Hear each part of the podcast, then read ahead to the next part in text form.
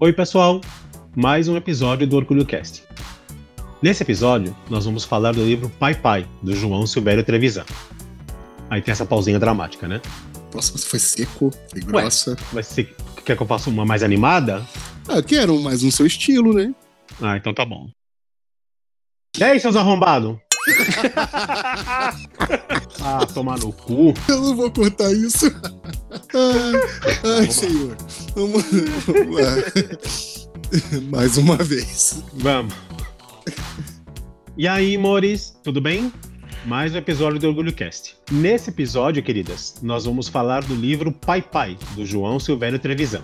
E tá começando Orgulho Cast com Alexandre Willer Mello, Fabiano Cardoso e Paulo Moraes. Bom, o João Silvério Trevisan, ele é escritor, ele é roteirista, cineasta, dramaturgo, jornalista e mais uma penca de coisas. Ele nasceu em Ribeirão Bonito, que é uma cidade que fica no interior de São Paulo, em 1944. E foi onde passou a sua infância e parte de sua adolescência. O João, ele foi seminarista, mas não chegou a se ordenar. E, na época da ditadura, ele teve que fugir do Brasil, porque ele era considerado um subversivo e antes que ele fosse preso, ele se exilou na Califórnia, nos Estados Unidos. Na Califórnia, ele entrou em contato com uh, o movimento pelos direitos LGBTQs. Quando Trevisan voltou para o Brasil, já imbuído dessas ideias de luta pelos direitos homossexuais, ele foi um dos fundadores do grupo Somos, que foi o primeiro grupo de luta pelos direitos homossexuais do Brasil. O grupo Somos também foi um embrião do Lampião da Esquina, que é considerado o primeiro periódico que tratava de causas, informações e direitos LGBTQs do Brasil. É um marco do movimento pelos direitos homossexuais do nosso país. O Trevisan ele tem uma carreira muito extensa. Além de tantos romances, crônicas, roteiros e essa obra extensa, ele é o autor do Devassos do Paraíso, que é o maior estudo sobre a homossexualidade no Brasil desde os tempos da colônia até a atualidade. Qualquer gay que se entenda como gay tem por obrigação ler essa Bíblia. Se você não leu, cancele a sua inscrição no Sindicato das Homossexuais. Devolve a carteirinha. Tá expulsa no, do vale. No Pai Pai, o Trevisan, ele trata do seu relacionamento com o pai, que foi um relacionamento abusivo, violento e muito traumático. E nesse livro ele explica como essa relação afetou a sua vida e a sua arte. E aí, vocês gostaram? Então, eu gostei, eu gostei bastante. O livro é muito reflexivo. Pai Pai não é um livro leve, que mexe em muitas feridas. No começo de fevereiro, se não me engano, ele fez uma palestra. O Trevisão foi lá para falar sobre o Pai Pai. Ele tem um, uma tirada que eu acho, acho muito genial que ele fala ah, nos meus 280 anos de terapia, porque ele fala que ele já fez terapia por umas 20 vidas. e, e, ele fala que o Pai Pai começou com uma ideia de fazer uma coisa menor, mais simples, mais objetiva, e acabou extrapolando isso para uma coisa bem maior. Você gostou, Fabi, do livro? É, esse livro para mim ficou no, no, mais ou menos. É que assim, para eu gostar mesmo, falar assim, nossa, foi um, um livro, eu teria que ter um coração, né? Então, assim, quando a gente não tem determinadas coisas, não adianta. Né? Eu não consigo me relacionar com a história, não consigo identificar com, com ele, com a história dele como um personagem, porque eu não passei pelas coisas que ele passou, né? E, e assim, em vários momentos do livro eu ficava, ai, pelo amor de Deus, isso é muito drama.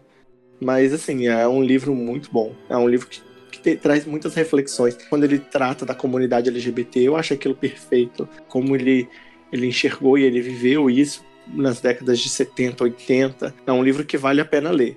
Mas se você é como eu, você tem que ter um pouquinho de paciência. Mas eu também eu não tive essa identificação com o drama em si, porque eu não passei por aquilo. Esse tipo de relação problemática, tóxica, de não aceitação, de discriminação, de ser, sabe, renegado como filho, de apanhar, eu, eu não tive isso. Mas eu reconheço que eu, eu sou a exceção, né, gente? Então, talvez nós aqui faça parte, guardadas as proporções, da minoria de gays que tiveram, uh, em tese, apoio da família ou que não sofreram discriminação e nem violência física e emocional. Uh, lógico, eu não consegui me identificar porque eu não passei por isso. Eu acho que o principal é o reconhecimento do privilégio que isso é para nós.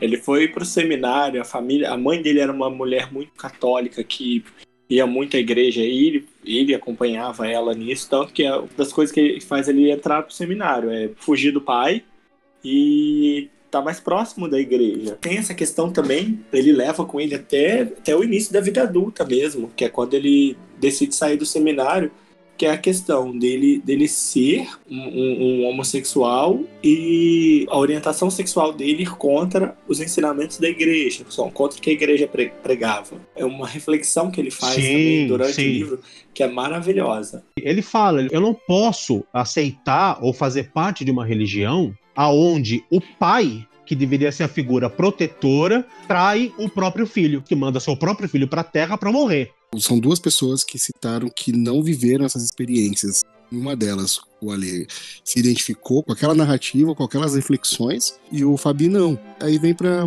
para minha realidade. É, eu me identifiquei com muitas questões da trajetória dele, a questão do seminário, a questão da relação é, um pouco mais conturbada com o pai, não no nível do televisão, mas uma relação um pouco mais conturbada. E ao mesmo tempo que eu me identificava com a trajetória, eu não me identificava com o sentimento, porque a forma que a gente tem de lidar com os nossos problemas são muito diferentes.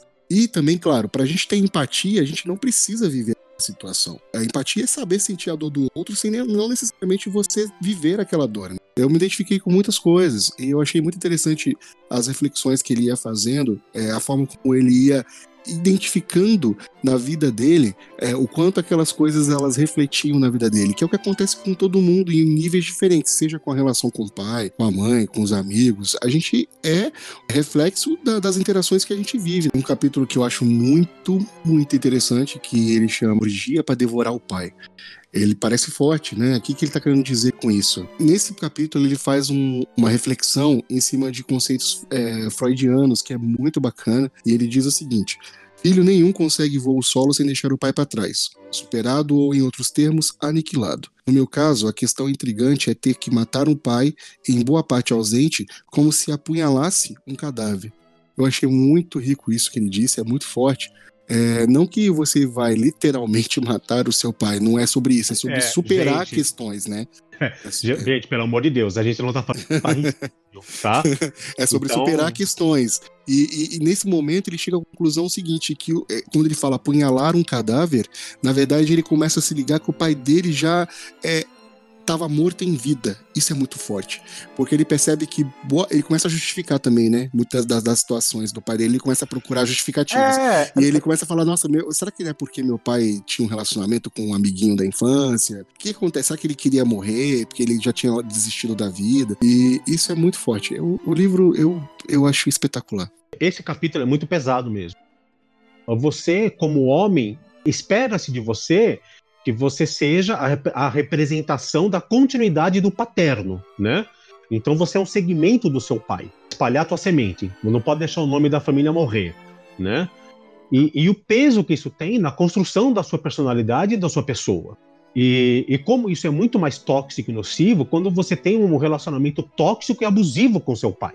E justamente quando você tem uma orientação do sexual de, uh, não normativa ou uma identidade de gênero que não é a esperada que você tem. Você quebra a, a, a tradição e você quebra o fluxo normal, entre aspas, das coisas. Exato você, não exato. vai, você não vai seguir aquele caminho que foi predestinado e que se espera que você siga. E quando você quebra esse fluxo, você quebra esse, esse, esse padrão da, da normativo que se espera que você tenha, isso causa um, um, rompimento da relação filial. Como o pai vai lidar com o fato de que o filho não é aquilo que ele, que, que ele deveria ser, que ele esperava que fosse, e como o filho vai lidar com, com essa expectativa que o pai tinha dele que ele não vai preencher. Essa questão de, de matar o pai, eu acho que é muito forte isso, e é muito, é muito da psicologia mesmo.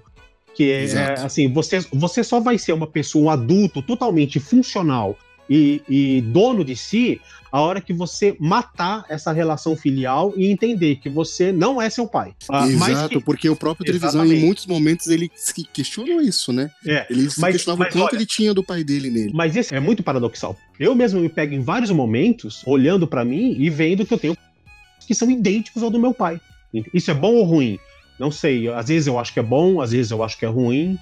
a figura paterna, de um modo geral, né, não precisa ser necessariamente o pai biológico, porque pai é quem cria, pai pode ser a sua mãe biológica, porque nem sempre a gente tem um, um pai presente, mas são as pessoas que te, que te ensinam os valores, né? São os valores que você aprende. E você precisa ter um, um, uma, uma certa vivência para saber discernir se aquele valor que você aprendeu é bom ou não, né? Se aquele valor tá, tá te faz bem.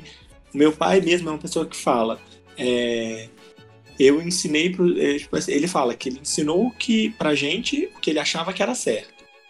Se a gente acha que é certo, a gente reproduz. Se a gente não acha que é certo, a gente muda. A realidade é muito mais dinâmica, a vida é muito mais dinâmica do que isso. A vida realmente ela é mais dinâmica, isso também fica claro no livro. Tem a relação difícil, né, do, do Trevisan com o pai, mas não é só do, do pai com o Trevisan por ser gay. A relação dele é difícil com com a filha, porque ele também tem atitudes um pouco machistas, é difícil com a esposa, com quem tem uma relação violenta. É, o problema é do pai. E aí, ao mesmo tempo que o Trevisan cita toda essa trajetória que ele passa com o pai, no final das contas, quem é que volta para cuidar do pai nos seus últimos momentos? O próprio Trevisan. Porque é dinâmico. A vida é muito mais que isso, né? Como a vida é dinâmica e a construção social que a gente vive é muito dinâmica também, esses conceitos de certo e errado eles têm que estar, tá, eu entendo que eles têm que estar tá sendo constantemente revistos e revisitados. Entendeu? Perfeito, perfeito. Exato, e é exatamente a mensagem, porque assim, eu não concordo com as atitudes que meu pai tinha comigo, mas eu não deixei de amá-lo. Estive do lado dele quando ele precisou. Em termos absolutos, todo mundo sabe o que é certo e todo mundo sabe o que é errado. O que fica claro no Pai Pai é, é, o discernimento que você vai fazendo de coisas que você achava que eram certas e que você descobre que são erradas, e coisas que você achava que eram erradas e que você descobre que estavam certas. Pode vir dos seus pais, dos seus amigos, da criação que você teve e do convívio social que você teve. E você vai desmontando essa estrutura conforme você vai aprendendo. Perfeito. É, e o livro é completamente uma desconstrução do Trevisan. Ele está se desconstruindo Exatamente. e a sensação que dá é que no final ele chega numa conce concepção do que ele é porque ele começa a falar, mas olha, eu sou um cara que quer amar, eu sou um cara que, que, que gosta de, de carinho, que gosta de estar com alguém. Essa relação tóxica e abusiva que ele teve com o pai acabou fazendo com que ele se, com que ele se tornasse uma pessoa que não acreditava que podia amar e que podia receber amor. Exatamente, exatamente. Entendeu? E essa desconstrução dele chegar a falar assim: não, eu mereço amar e ainda mais, eu mereço receber amor. Perfeito. Foi exatamente a mensagem que ficou para mim. É isso aí. Além de uma mensagem de perdão. Porque o livro, é, eu não vou dar spoilers tal, mas o livro é sobre perdão. Como você perdoar e se perdoar também é muito importante. E tá vendo? Quando você pensa na mensagem, você vê que não, você não precisa exatamente ter vivido aquela situação para você tirar um aprendizado dela. Cara, hoje em dia, nós ainda temos muitas pessoas LGBTQs que têm esse tipo de relacionamento com a família e com os pais, infelizmente. Algumas coisas realmente melhoraram muito se compararmos a época do televisão com a nossa. Algumas coisas nós evoluímos, avançamos. Mas nós ainda temos hoje em dia muitas pessoas LGBTQs que ainda são expulsas de casa, renegadas pela família, relegadas pelos amigos, por terem uma orientação sexual ou identidade de gênero não normativos. Qual seria o intuito até da gente às vezes se organizar para criar esses tipos de debate, né? Porque realmente há necessidade ainda de debater coisas do tipo. A televisão estava ali se organizando para criar o lampião na esquina para poder se comunicar com as pessoas, para trazer informação, né, para uma comunidade, para fazer com que as pessoas se organizassem para lutar por uma exatamente, causa, né? Exatamente, exatamente. E, e, é muito legal porque assim eu vejo que a gente a gente aqui hoje, até com Orgulho Cast, é um reflexo disso.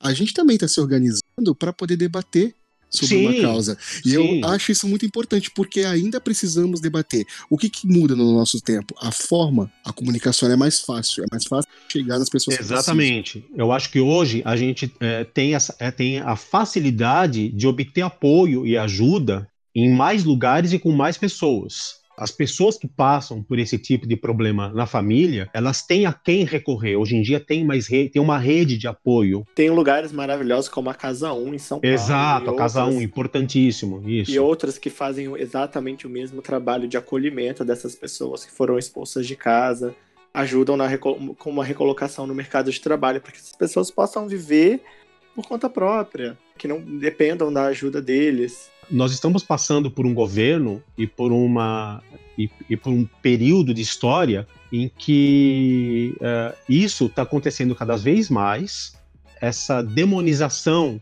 das pessoas que não estão de acordo com as normas está acontecendo com o aval do governo e com o aval da sociedade. Então, eu acho que a gente precisa cada vez mais de debater isso, de ter esse assunto em pauta e de tratar esse assunto com seriedade. É uma coisa assim que a maioria das pessoas acho que elas nunca pararam para pensar. Fala assim, ah, mas é, eu sou um conservador. Mas, meu amigo, você quer conservar o quê? Uma estrutura racista que não, há, não dá oportunidade para as pessoas negras, uma, uma. Você quer conservar um machismo que não dá, não, há, não dá abertura para as mulheres, que é conservar uma estrutura que é radicalmente contra as pessoas homossexuais. Você quer conservar o quê? Você quer conservar coisa ruim? Falando, eles querem conservar quer... a hipocrisia, né? Você quer conservar. Pura simplesmente a, a, hipocrisia Deus, que eles querem, porque. O homem de família que tá lá traindo a esposa, isso aí é. pode, isso aí é aceitável, né? Atrair a esposa. o cara que é casado, tem dois filhos e, e vai dar o, a bunda na sauna, gay. Na, na, que, que cria perfil na, na, nos aplicativos escrito casado com casado sigilo. Pelo amor Exato. de Deus. É o que mais tem, gente. É o que, que mais, mais tem. tem. Que mais é tem. o que mais tem. A gente que não gosta de pobre, né? Porque não tem esse agora que o pobre tava indo até pra Disney. Olha que absurdo, é, gente, é, pra Disney. Assim, é, imagina, meu Deus, que absurdo. Do, do, empregada gente, doméstica Agora o filho da empregada tá indo na faculdade, a empregada tá pegando avião para ver passar férias no Nordeste. Não pode, gente. Que absurdo, que absurdo. E, gente, eu fico pensando no Trevisan, assim, que lutou tanto, tanto, tanto, tanto, passou por tanta merda e viveu tanta coisa ruim, conquistou também tantas outras coisas.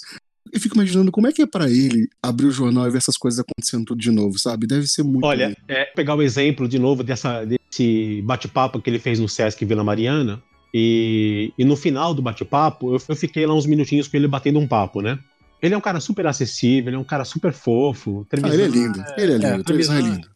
Se você for ouvir televisão, você é lindo. É, televisão dá vontade de você levar ele pra casa e falar: vem cá, vamos tomar um café e bater um papo aqui. Vou fazer uns bolos de chuva, a gente vai tomar um café e bater um papo. Se ele for ouvir isso aqui, que eu, eu seria eu acho honra, que vai ouvir. Eu, eu quero deixar lançado o convite. Eu quero muito tomar um café com televisão um dia. Eu preciso tomar um café com esse cara, cara um dia. Eu fui conversar com ele no final da palestra tal. A gente tava comentando toda a situação tal. E ele tava falando, ele fala, ah, cara, eu tô meio desanimado, sabe? Porque é, dá um, bate um desânimo, entendeu, gente? Bate um desânimo. E porque quando você pensa que não, que não tem como piorar, né, a situação, você tá assim, não, chegamos no fundo do poço. No dia seguinte, você abre o jornal, vê um notícias, vê o Twitter, vê o Facebook, ou assiste um jornal na TV, ou lê alguma coisa, e alguma declaração esdrúxula, absurda, falando, não, é, não era o fundo do poço, ainda tem um tem mais para baixo. Porque é um retrocesso. É um retrocesso, né, cara? Então, é, essa sensação de desânimo faz com que a gente lave as mãos, fale, ah, cama, que se foda. Não quero nem mais saber. E não pode, né, gente? A gente não pode. Eu sei que é foda. Se a gente desanimar e jogar a toalha e falar que se foda, não quero mais saber, aí realmente a gente tá, tá na merda, entendeu? Aí os caras ganharam e a gente tá fudido mesmo. Eu digo muito assim para as pessoas: a gente tem algumas obrigações, que é incomodar e ser feliz. Porque a nossa felicidade nossa, é tudo que eles não querem. Eu vi um post foi muito interessante de uma pessoa que falava assim: olha, gente, vai para esse carnaval, vai pular o carnaval, vai ser feliz. O, o, o não serve esse conselho pro Alê, que o Alê não gosta de bloquinho nem eu. Mas é, vai, vai pular carnaval, carnaval é, vai exato. ser feliz, porque as pessoas querem você doente da mente. Eles querem que você, e, e, é, que você e, se sinta inferior, que você se tranque em casa com vergonha de quem você é. E a gente tem que incomodar, cara. A gente tá aqui pra incomodar. E é uma coisa que o próprio televisão já falou também. Deixa eles virem com a escuridão deles. Entendeu? Deixa eles virem com as trevas. Porque a nossa obrigação vai ser brilhar cada vez mais. Então, isso que o Paulo falou, eu acho foda, corretíssimo, foda. entendeu? Foda. Tem que ter é, desfile, uh, tirando sarro do, do, do, Bolsonaro, questionando religião. tem que ter questionando política, o pessoal tem que ir pra rua mesmo, ocupar, resistir. Se te faz feliz, tá tudo bem. Assinado, Satanás. Eu acho muito justo. Maravilhoso. Eu acho muito justo. É, é, então a gente vai Então caminhando tá. pro final, né, galera? Foi Sim, bacana senhor. esse papo. A gente, só pra, só pra abrir pra galera, né? É a segunda vez que a gente tá gravando. Eu achei até que nem ia ficar tão bom, porque a gente já tinha feito falado sobre essas coisas uma vez, só que a gente teve um probleminha técnico, perdemos a, a gravação do episódio. Mas ficou tão bom quanto, né? Ah, Lacramos. Eu Lacramos. acho. Acho que ficou sensacional e o Trevisan merecia que a gente tentasse novamente. Sim. Gostei muito. A gente tá pensando em uma série de coisas bacanas pra gente deixar o, o projeto dinâmico. Então, os próximos já vão vir aí, vão vir num, num novo formato e eu acho que vocês vão gostar. Então é isso, né, gente? Obrigado, Fabiano. Tchauzinho, amores. Obrigado também, Ale. Foi muito bacana a sua sugestão. Obrigado. Desculpa pelo arrombado no começo do podcast, mas foi sem querer. e tá, tá feito o convite pro Trevisão pra tomar um café. Eu sei que ele tá ocupado escrevendo livro novo, mas vamos ver se a gente consegue. E quem quiser falar com a gente, manda e-mail no orgulhocast.gmail.com. A gente vai ficando por aqui. Beijo, tchau.